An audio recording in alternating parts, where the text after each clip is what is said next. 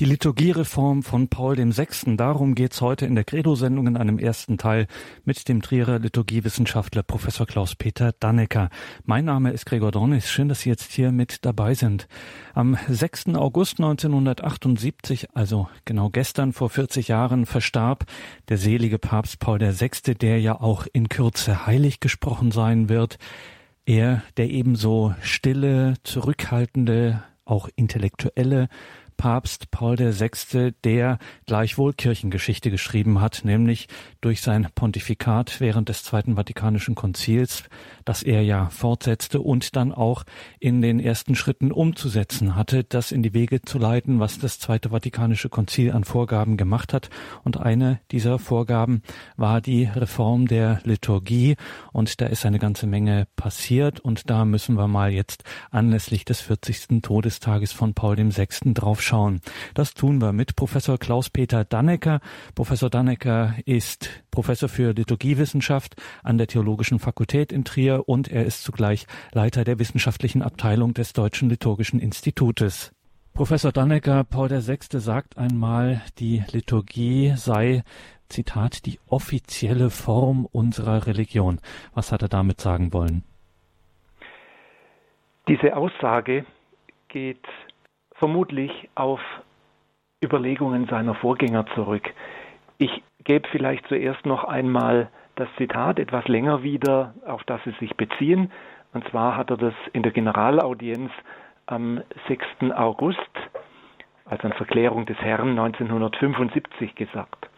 Er sagt, die Liturgie ist die offizielle Form unserer Religion, gerade wenn wir also lebhaft daran interessiert sind, dass unsere Religion im persönlichen Leben, vor allem aber im Leben des Volkes noch lebendiger und echter zum Ausdruck kommt, müssen wir heute die Liturgie im kirchlichen und gemeinschaftlichen Leben ehren und fördern.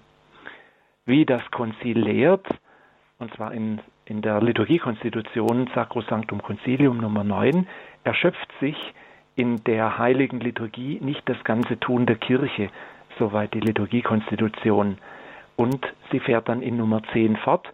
Dennoch ist die Liturgie der Höhepunkt, dem das Tun der Kirche zustrebt und zugleich die Quelle, aus der all ihre Kraft strömt. Soweit die Liturgiekonstitution und soweit auch das Zitat von Paul VI.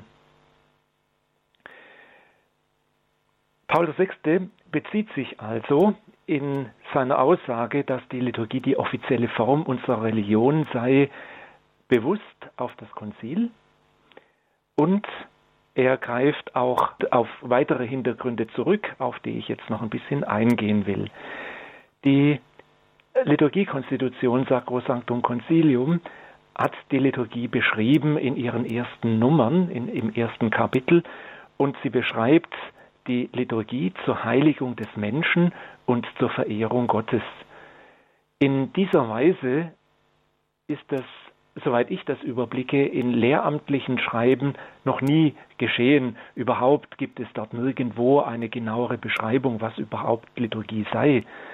Und hier werden die beiden Pole von Liturgie beschrieben. Sie soll, und Sacrosanctum Concilium nennt das zuerst, den Menschen zur Heiligung dienen, sie soll ihn heiligen, was immer das auch ist, und sie dient der Verehrung Gottes.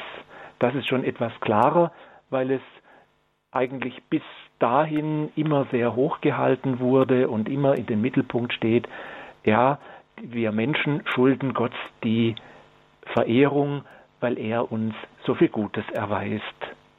Und genau diesen, diesen Zusammenhang, Gott erweist uns Gutes, und zwar zuerst, bevor wir überhaupt etwas tun können, bevor wir überhaupt auf die Idee kommen, dass es einen Gott gibt und dass wir diesen Gott verehren, dass wir diesen Gott wahrnehmen, ist er schon mit seinem Heiligen Geist in unserem Herzen und bewirkt das.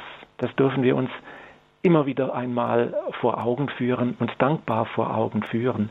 Und unsere Antwort darauf ist dann seine Verehrung, das Lob, der Dank, aber auch unsere Bitten und unsere Klagen vielleicht sogar, weil wenn ich einen Gott habe, an einen Gott glaube, der mir Gutes will, dann traue ich mich auch vor ihm so zu sein, wie ich bin, vielleicht mit meiner ganzen Armseligkeit, mit all dem, was mir zu schaffen macht, mit all dem, was ich ihm auch anvertrauen will, wo ich Sorgen und Nöte habe, dann kann ich ihn zwar loben, auch gut loben, weil er ist, weil er da ist, aber ich traue mich ihm auch, weil ich es ihm zutraue und weil ich glaube, dass er etwas tun kann, meine Not und meine Klage vorzubringen.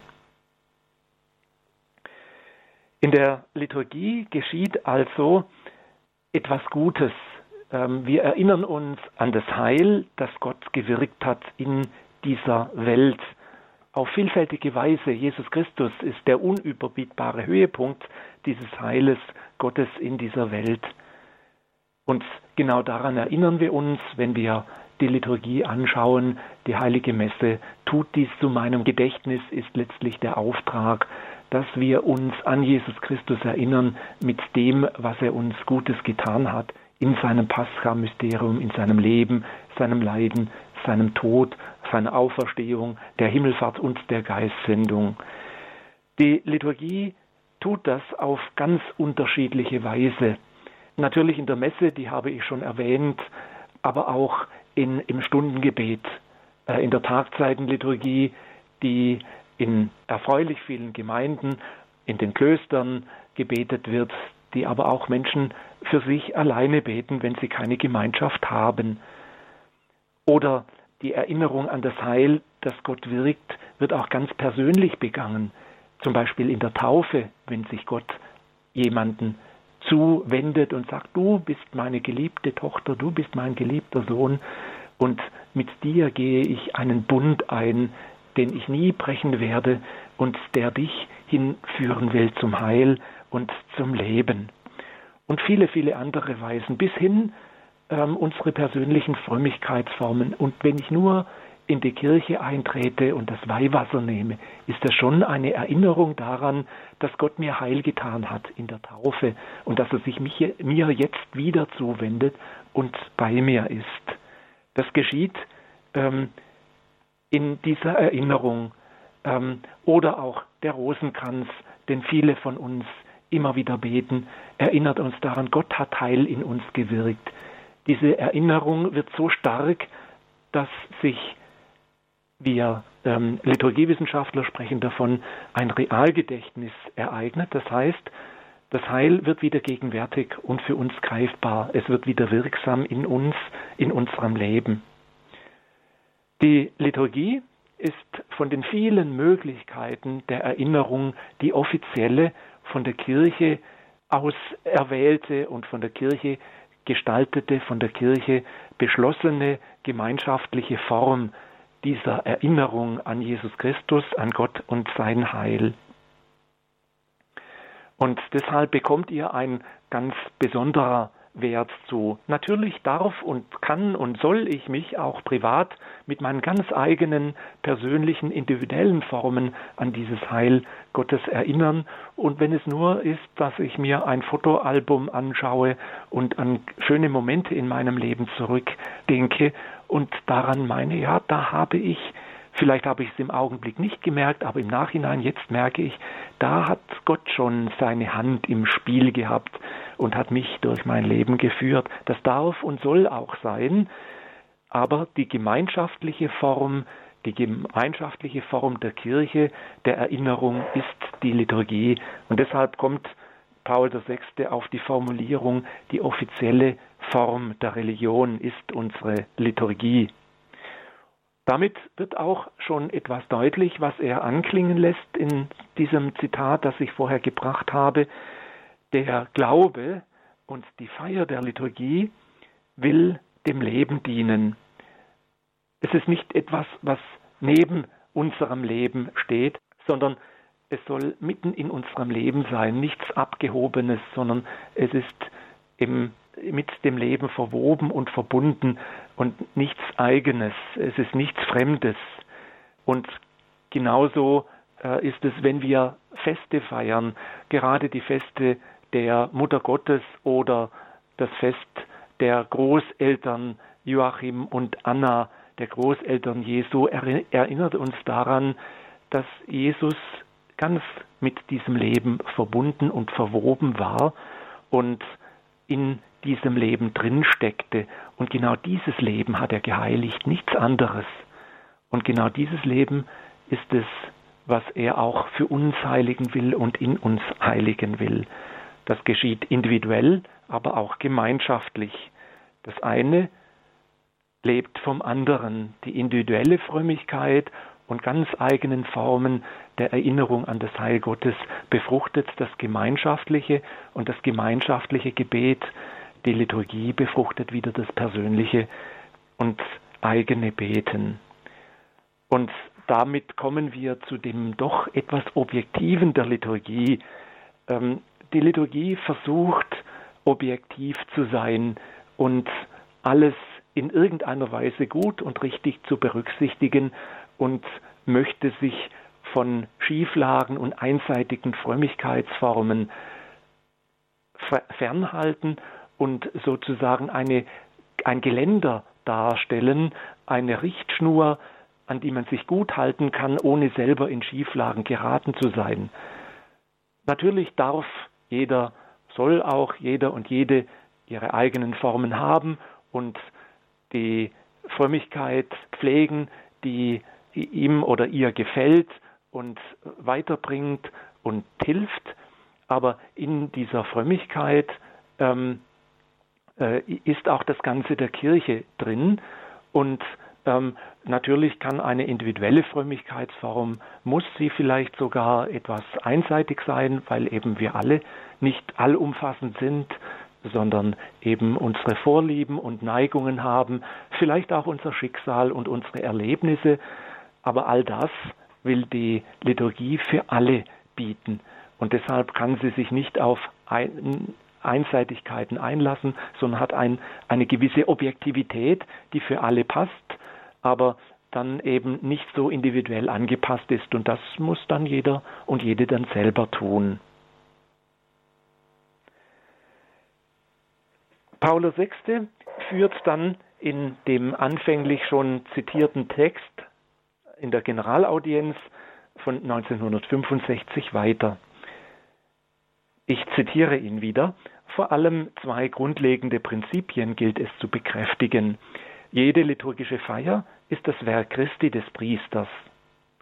Seine Funktion ist es, besonders im eucharistischen Opfer der heiligen Messe und überall dort, wo wir uns befinden, das gottmenschliche Werk unserer Erlösung darzustellen und zu vollziehen. Jene Großtat der Liebe, die sich opfert und uns rettet im Pascha-Mysterium, wie wir es heute nennen. Die Liturgie entspringt aus den letzten Tiefen der religiösen Wahrheit, aus der Offenbarung dessen, was Gott in seiner Güte, Barmherzigkeit, Mitteilsamkeit und väterlichen Liebe zu uns Menschen tun wollte, und zwar durch sein Wort, das Fleisch wurde, wie wir und für uns, im Geist der Liebe, der auf uns herabkommt, damit wir zur ganz neuen Fülle des glorreichen ewigen Lebens emporsteigen können. Paul VI. führt fort, wir wollen das nicht weiter ausführen, aber wir alle sollten die feste und frohe Überzeugung in uns tragen, dass das Gesetz des Betens vom Gesetz des Glaubens wie von einem Spiegel sein Licht empfängt. In der Liturgiefeier hören wir das Wort Gottes und bringen es zugleich zum Ausdruck, indem wir es vollziehen. Soweit das Zitat von Paul dem Sechsten aus der Generalaudienz vom 6. August 1975. Hier wird noch einmal deutlicher, was ich vorher schon ausgeführt habe, nämlich das Objektive der Liturgie. Paul VI. spricht vom Gesetz des Betens und dem Gesetz des Glaubens, die sich gegenseitig bereichern und beschenken. Damit greift er auf eine alte theologische Überlegung von Prosper von Aquitanien zurück, der das auf Lateinisch die Lex Orandi und die Lex Credendi genannt hat. Das Gesetz des Betens, die Lex Orandi, muss entsprechen der Lex Credendi, dem Gesetz des Glaubens. Also das, was wir beten, muss unseren Glauben ausdrücken und andersherum. Und so finden wir in der Liturgie Aussagen über unseren Glauben und ähm, in, im Gebet in, in der Theologie, im Gesetz des Glaubens, im Glauben finden wir dann auch immer wieder Nahrung für unser Beten. An uns liegt es nun, dieses Gebet, diese Liturgie mit Leben zu erfüllen. Das ist eine Hülse, eine offizielle Form, die vielleicht etwas starr wirken könnte, die vielleicht etwas leblos wirken könnte, aber wir dürfen nie vergessen, dass die Liturgie entstanden ist aus dem lebendigen Glauben, aus dem lebendigen Vollzug und sich dann erst in einem zweiten Schritt dann schriftlich niedergeschlagen und kodifiziert hat und zu dem geworden ist, was sie heute ist. An uns liegt es je, wieder jeweils, wenn wir die Liturgie feiern, daran, dieses zu einer Tradition geronnene wieder flüssig werden zu lassen, wieder ins Leben zu bringen und die Liturgie und ihre Texte, ihre wunderschönen Worte und ihren Glaubensinhalt ähm, wieder in unser eigenes Leben zu bringen und unser eigenes Leben wieder hineinzubringen, zu verbinden mit der Liturgie, damit das Heil Gottes, das in ihr drin steckt und in ihr drin sein will, das ist der Auftrag Gottes, auch auf uns zurückschlagen kann.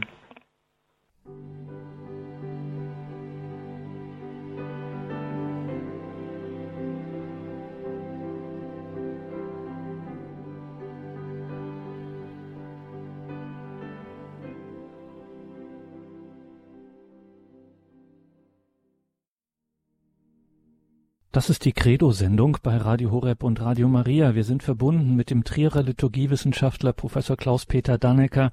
Unser Thema die Liturgiereform des Papstes Pauls des Sechsten, Ende der 60er, Anfang der 70er Jahre.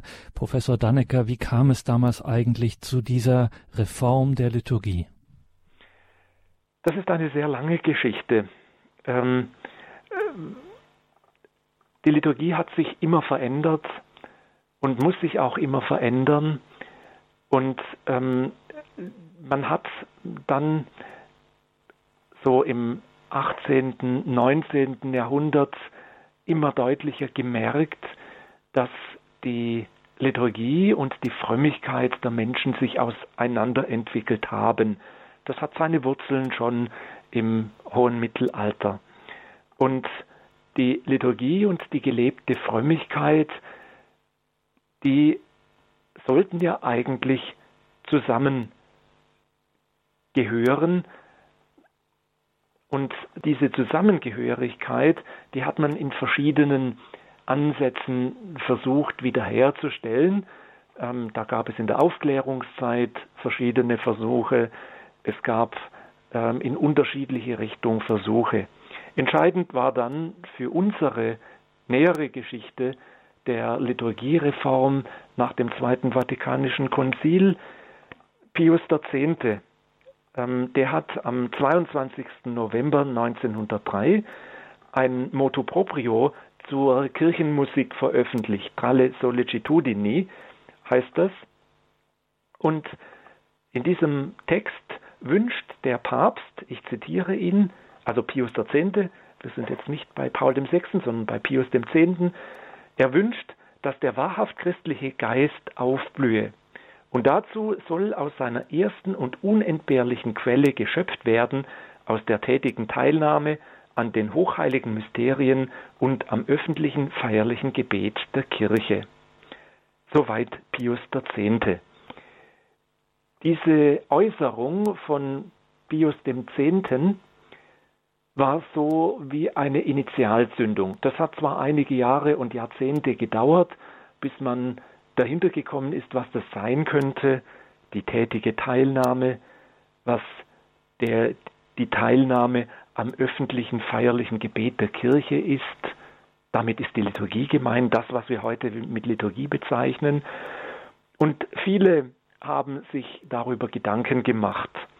Ich kann das im Einzelnen jetzt allein schon aus Zeitgründen nicht ausführen im Einzelnen, aber Namen wie Romano Guardini mit seinem Buch vom Geist der Liturgie, das dieses Jahr, also 2018, übrigens 100 Jahre alt wird, Odo Kasel, der das, was vorher schon angeklungen ist, mit dem Begriff Pascha-Mysterium theologisch wiederentdeckt hat.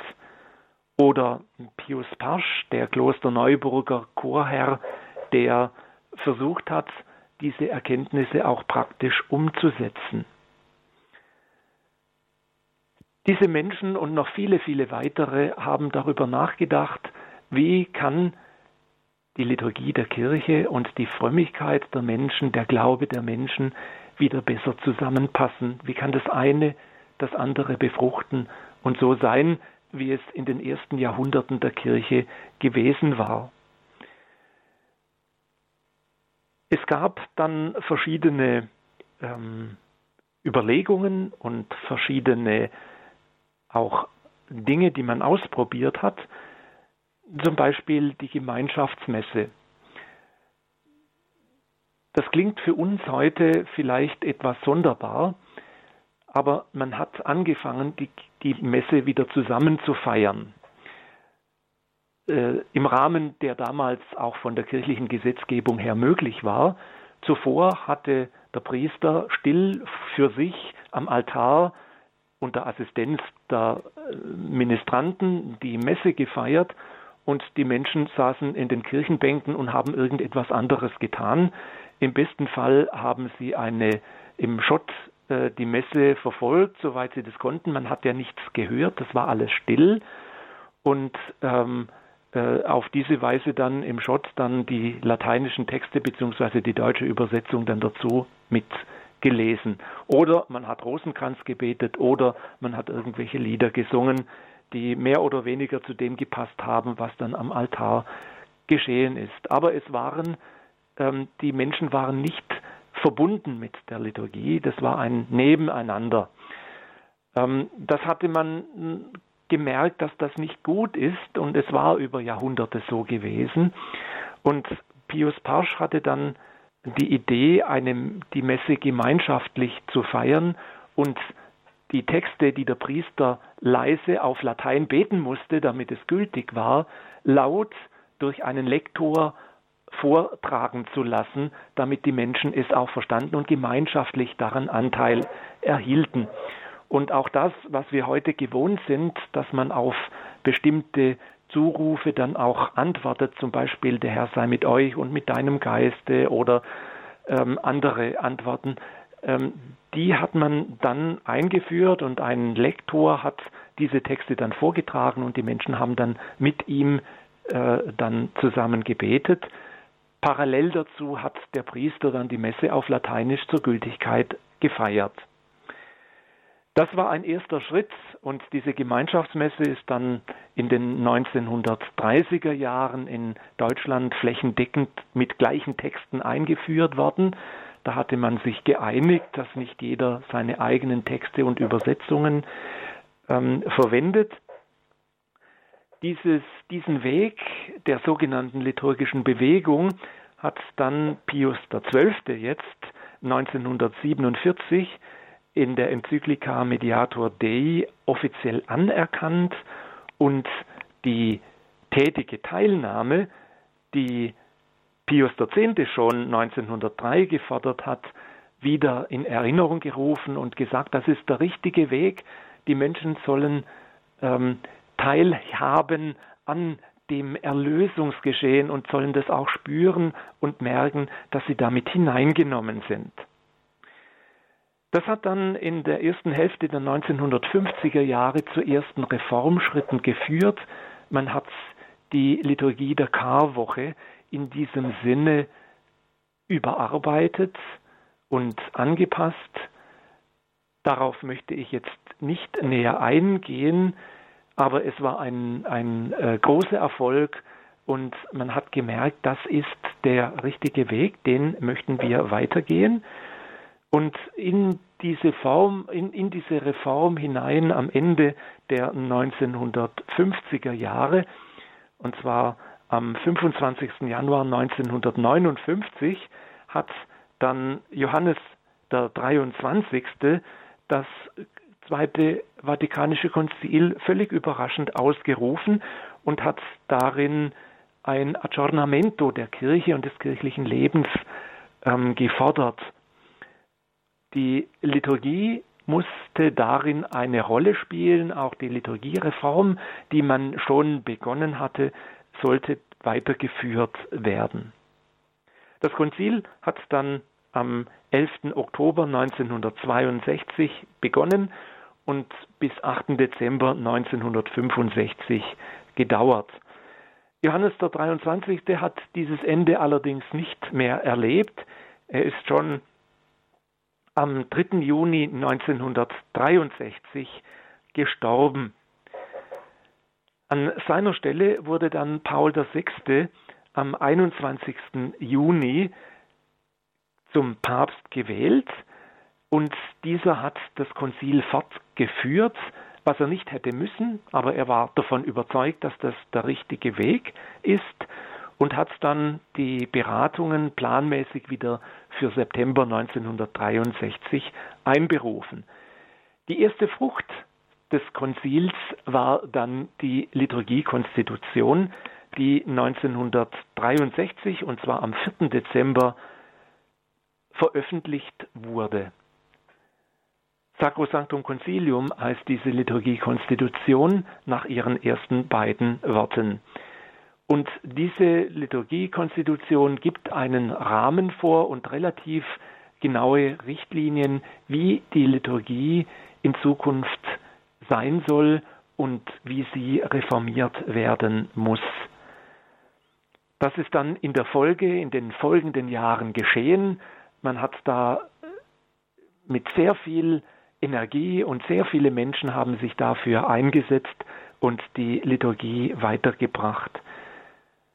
Paul VI., der ja dann bis 1978 Papst war, hat diese Arbeit begleitet mit Wohlwollen und mit sehr viel Engagement. Er stand hinter dieser Reform, er sah ihre Probleme, aber auch ihren Nutzen. Und das beschreibt er ähm, auch in, an, in, in verschiedenen Texten die es sich lohnt, wieder einmal zur Kenntnis zu nehmen. Die Liturgiereform ist dann unter seiner Ägide im Grunde durchgeführt worden.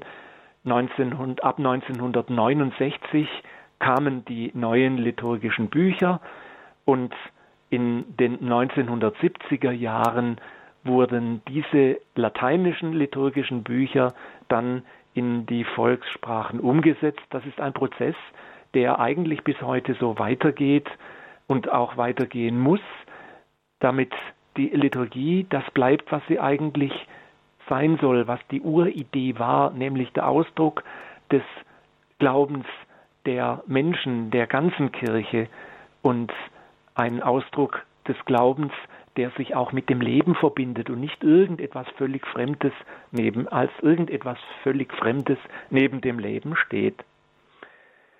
Ich habe vorher schon die Generalaudienz von 6. August 1975 zitiert und möchte das noch einmal tun. Da beschreibt nämlich Paul der Wechste selber sehr schön das Ziel der Liturgiereform. Er sagt, das Volk muss aus Gläubigen bestehen, die bewusst teilnehmen, ja in gewisser Hinsicht mit dem Priester konzelebrieren, denn er, der zweite Christus, vertritt Gott vor dem Volk und das Volk vor Gott. Die Liturgie ist Gemeinschaft der Herzen, die in Gebet und Agape, das heißt in tätiger Liebe, hörbar und sichtbar wird. Es genügt also nicht, bei der Liturgiefeier passiv anwesend zu sein. Gefordert ist eine wirkliche, wirklich aktive Teilnahme. Das gläubige Volk sollte die Liturgiefeier als eine Schule betrachten, wo man hört und lernt, als eine heilige Handlung unter Leitung des Priesters, an der es auch selber beteiligt ist, weil in all den vielen Herzen der Glaube lebt, aus dem heraus es antwortet, mitopfert, betet und singt. Wenn das Konzil und das heilige Jahr dem Volk Gottes nur eine bessere Teilnahme am Gottesdienst durch liturgischen Gesang geschenkt hätte, dann hätte es schon eine religiöse und gemeinschaftliche Aufgabe von größtem Wert erfüllt. Wer singt, ist wahrhaft beteiligt. Wer dabei ist, langweilt sich nicht, sondern freut sich. Wer am Gebet Freude hat, bewahrt, ja steigert sein Christentum. Wer aber Christ ist, lebt im Heil. Keiner soll meinen, eine solche Begeisterung wäre Illusion, die angesichts der Wirklichkeit unseres konkreten menschlichen Lebens mit seinen sozialen Verflechtungen entfremdet und frustriert. Nein, sie bedeutet vielmehr eine neue Weisheit und Kraft, welche die Gläubigen zu hellwachen, hochherzigen und tätigen Mitarbeitern im Bereich der irdischen Wirklichkeiten macht und sie doch zugleich ausrichtet und hinführt zur himmlischen Herrlichkeit. Fassen wir zusammen, in der Liturgie vollziehen wir unseren Glauben, singen Gott Lob, werden aufgeschlossen für die Erfahrungen dieser Zeit und pilgern zugleich der Liturgiefeier der Ewigkeit entgegen. Soweit Paul der Sechste.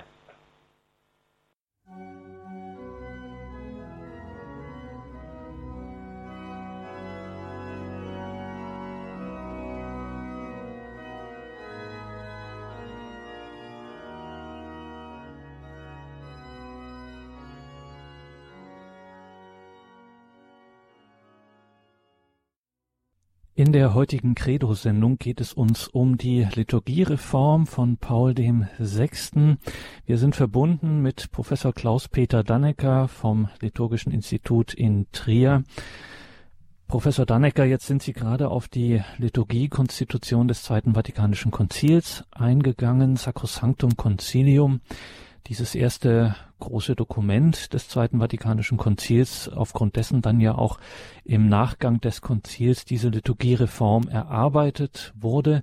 Jetzt spricht dieses Dokument Sacrosanctum Concilium einerseits in den höchsten und ehrfürchtigsten Tönen von der Liturgie, andererseits, so Sacrosanctum Concilium, seien durchaus auch Verbesserungen, Veränderungen angezeigt könnte man sich fragen, ob sich das nicht widerspricht.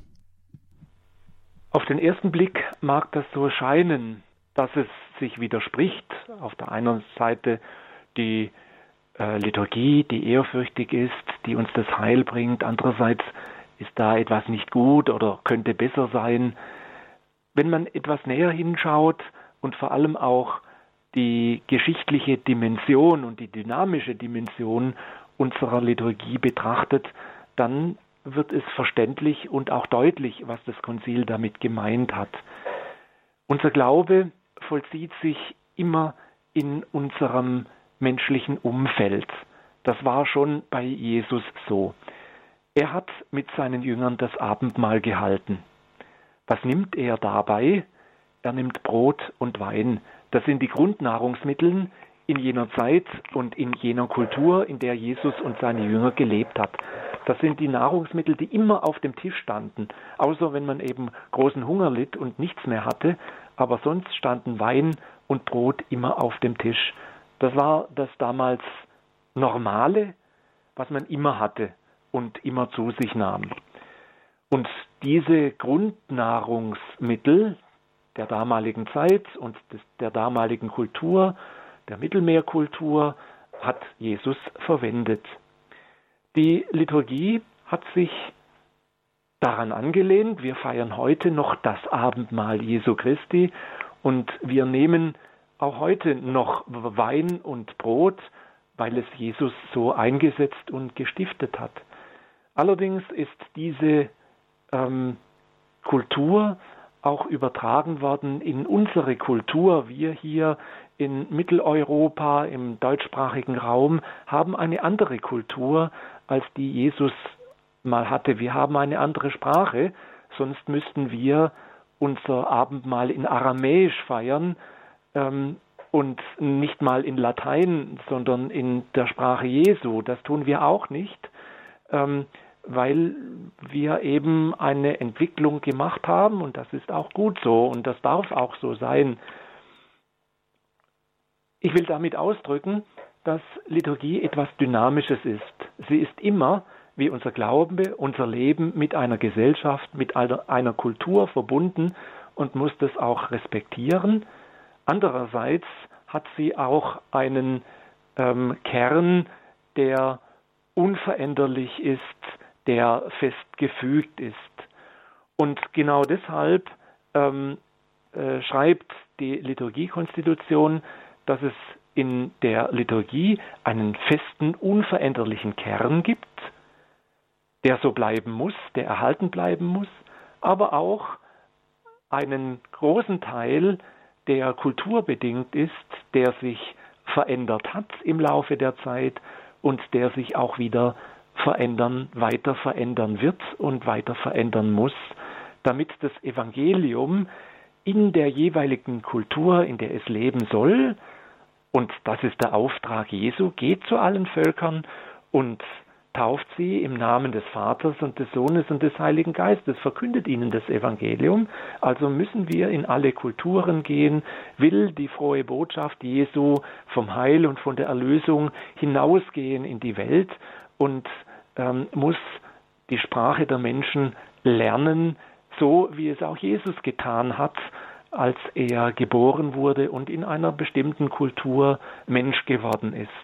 Und genau das will die Liturgie tun. Das ist der Auftrag des Konzils, sich da anzupassen.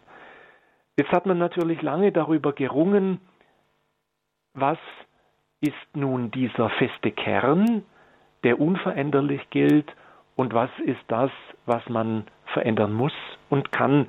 Und dieses Ringen, das wird andauern, das muss, glaube ich, auch andauern, und damit wird auch klar in diesem Ringen, was ist unser Glaube und was ist die Kultur unseres Glaubens. Die Kultur kann, muss, wird sich ändern. Der Kern unseres Glaubens, das ist das, was bleibt und was Bestand hat.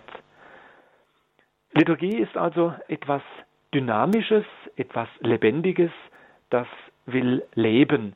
Natürlich kann, muss ich das in einem Buch festhalten, aber das Buch muss wieder zum Leben werden. Ein Buch, das im Regal steht, ist tot.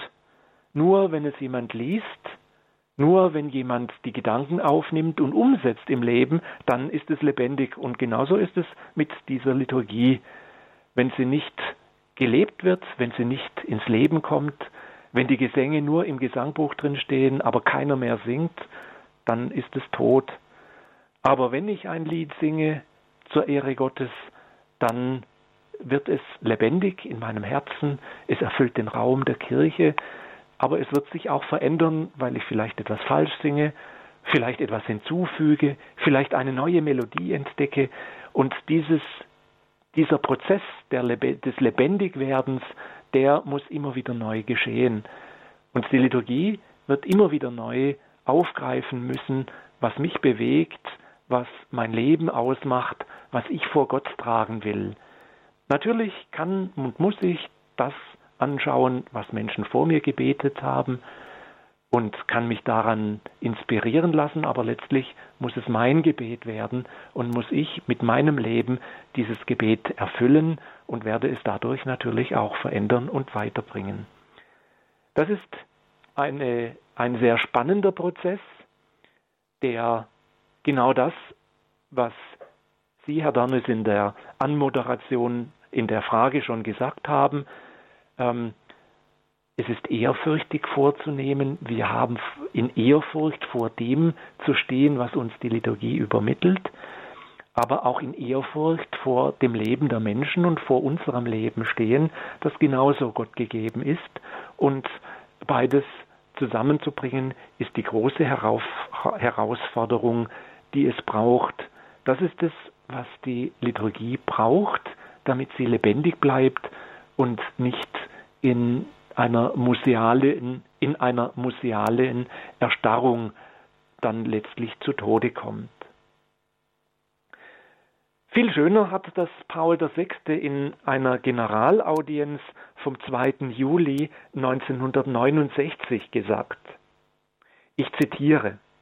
Zwei Begriffe haben das Konzil qualifiziert. Erneuerung und Aggiornamento. Das eine bezieht sich dabei mehr auf den inneren, geistigen, spirituellen Bereich. das andere dagegen auf den äußeren, kanonischen, institutionellen. Uns liegt außerordentlich am Herzen, dass dieser Geist der Erneuerung von allen verstanden, erfasst und lebendig bewahrt wird. Die Hoffnung, die der Ausblick der Kirche auf die Zukunft hin ist, erfüllt ihr Herz und besagt, wie es in neuer und liebevoller Erwartung schlägt. Die Kirche ist nicht alt, nicht vergreist, sie ist altehrwürdig. Die Zeit beugt sie nicht, und wenn sie den inneren und äußeren Prinzipien ihrer geheimnisvollen Existenz treu ist, verjüngt sie nur. Die Kirche fürchtet das Neue nicht, sie lebt davon und lebt es. Wie ein Baum mit fester und fruchtbarer Wurzel treibt sie von sich aus zu jedem geschichtlichen Lebenskreis ihren neuen Frühling aus, gewinnt sie neues Blühen. Soweit Paul der Sechste. In der heutigen Credo-Sendung ging es um die Liturgiereform von Paul VI., der selige Papst, der am 6. August 1978 vor genau 40 Jahren verstarb und zu dessen großen Wegmarken zweifelsohne die Liturgiereform gehört, Ende der 60er, Anfang der 70er Jahre in der Weltkirche. Wir waren im Gespräch mit Professor Klaus-Peter Dannecker. Es gibt noch einiges dazu zu sagen. Wir werden eine weitere Sendung zur Liturgiereform haben. Danke, Professor Dannecker. Danke Ihnen, liebe Hörerinnen und Hörer, fürs Dabeisein. Wenn Sie möchten, es gibt CD, Podcast, alle Möglichkeiten, die Sie so kennen von Radio Horeb zum Nachhören dieser Sendung. Auch immer wieder ein wichtiger Hinweis auf die Radio Horeb App. Und ein besonderer Dank in diesen Sommermonaten an alle, die uns nicht vergessen haben, die weiterhin für Radio Horeb und Radio Maria spenden. Wie Sie wissen, dieses Radio, diese Gebetsfamilie existiert nur dank Ihrer Spende für Radio Horeb und Radio Maria. Ein herzliches Vergelt's Gott dafür. Vergessen Sie uns bitte nicht dass wir hier geistliche Nahrung tanken können und vor allem, dass wir eben wie jetzt gleich um 21.40 Uhr uns zusammenschließen können im Gebet, nämlich dann konkret der Komplet, dem Nachtgebet der Kirche. Das ist das Werk ihrer Spenden und natürlich ihrer Gebete und ihrer Opfer. Bitte beten Sie auch weiterhin für uns, dass dieses Radio weiter existieren kann, dass diese Gebetsfamilie weiter existieren kann. Vergelt's Gott. Danke, Professor Dannecker, für heute. Wir haben noch einigen Gesprächsbedarf. Das machen wir dann auch für heute. Belassen wir es, wie gesagt, dabei und lassen Sie aber trotzdem nicht gehen, ohne dass Sie uns nicht zuvor gesegnet haben. Ja, gerne erbitte ich uns allen den Segen Gottes. Der Herr sei mit euch. Und mit deinem Geiste. Der Herr segne und behüte euch. Der Herr lasse sein Angesicht über euch leuchten und sei euch gnädig. Der Herr wende euch sein Antlitz zu und schenke euch seinen Frieden. Und so segne und behüte und bewahre euch und alle, mit denen wir verbunden sind, der allmächtige Gott, der Vater und der Sohn und der Heilige Geist. Amen.